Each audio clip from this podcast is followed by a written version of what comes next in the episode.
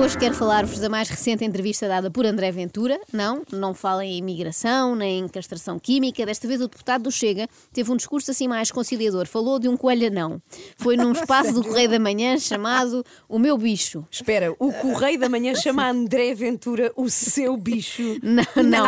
Mas podia chamar. A, a pergunta é boa, porque de facto criou um monstro, criou um verdadeiro animal político. O meu bicho é uma, não meu, não é? Do jornal, Sim. é uma rubrica onde os famosos mostram os seus amiguinhos de quatro patas, ou de oito, sei lá, se alguém tiver um polvo. E foi lá que André Ventura apresentou a Cássia, uma coelha anã, na fotografia. É, é essa a reação que causa, não é?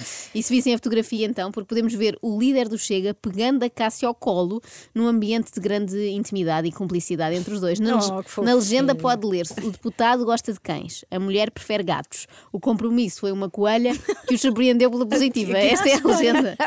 No fundo, foi isto que esteve na origem eh, do partido. A mulher gostava do CDS, o André Ventura do PSD vai daí criar um Chega. Bom, intriga-me aquela parte da coelha surpreender pela positiva. O que é que terá feito? Será que se Ventura lhe der uma cenoura, ela canta ao hino do Benfica? Ser bem Trauteia, pronto, também não sabe falar. André Ventura conta que durante a campanha eleitoral a Cássia sofreu muito com saudades do dono Claro. e andava mais cabisbaixa, coitadinha. Aposto que ele costuma contar histórias de ciganos para adormecer à Que noite. horror. Acabam todas com e viveram felizes para sempre, até vir um cigano e estragar tudo. Ventura conta também que a Cássia o reconhece sempre que o vê na televisão. E de facto o estilo de Ventura é inconfundível, até para um coelho. Mas nota-se que a cumplicidade entre dono e coelho, neste caso, ou coelha, eh, é grande, porque André Ventura adivinha em que é que a Cássia está a pensar. Diz ele: quando eu falo, ela deve pensar, mas o que é que se passa ali naquela caixa? Curiosamente, é o mesmo que eu penso quando vejo o André Ventura na CMTV. E não sou coelha, sou só anã, não é? Só tenho essa parte. Bom, Ventura gaba-se de ser o preferido da Cássia e diz que ela só aguenta ficar muito tempo ao colo dele, de mais ninguém. Aliás, se houvesse o mínimo indício de que a Cássia preferia a mulher de André, imediatamente ele a transformaria num saboroso coelho à Ai, que caçadora. horror! Não que Ventura seja agressivo, simplesmente gosta de se sentir amado, não é? Nós já percebemos isso, seja pelo povo ou, neste caso, pela, pela Cássia. Mais à frente, na entrevista, percebe-se finalmente em que medida é que a coelha surpreendeu André Ventura. Reparem nisto, é que ele pensava que tinha comprado um coelho não e só mais tarde descobriu que era uma coelha. Ah, Isto para um homem tão conservador como o líder do Chega deve ter sido um duro golpe. No fundo, durante alguns dias, houve um travesti em casa de André Ventura. Um travesti peludo e muito fofinho, é certo. Aliás, o próprio André Ventura, o próprio André Ventura surge mais fofo do que nunca nesta reportagem, dando conta que a Cássia empurra a sua tigelinha quando quer comer.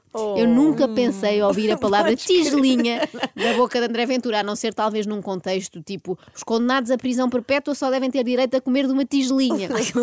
A jornalista perguntou a André Ventura se os leitores do Correio da Manhã se iriam surpreender com o seu animal de estimação. Eu acho que quem lê o Correio da Manhã, na verdade, já não se surpreende com nada. É verdade. E Ventura respondeu: Ninguém diria, eu sei. Talvez as pessoas achassem que eu tinha um animal de grande porte.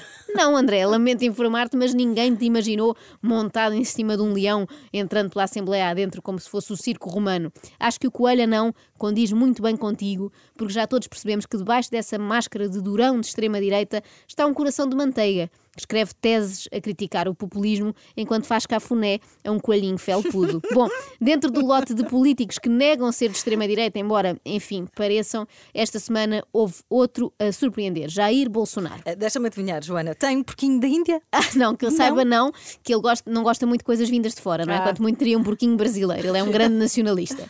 Ah, mas vai há dias acusar Leonardo DiCaprio, reparem nisto, de ser responsável pelos incêndios na floresta da Amazónia. quê? Sim, sim. Ele é um dos grandes É verdade. Ah, é e. DiCaprio já respondeu. Bolsonaro faz lembrar aquelas velhinhas que acreditam que os vilões da novela são mesmo maus na vida real. Provavelmente também acha que foi Leonardo DiCaprio a fazer afundar o Titanic. E na volta foi. Admira-te!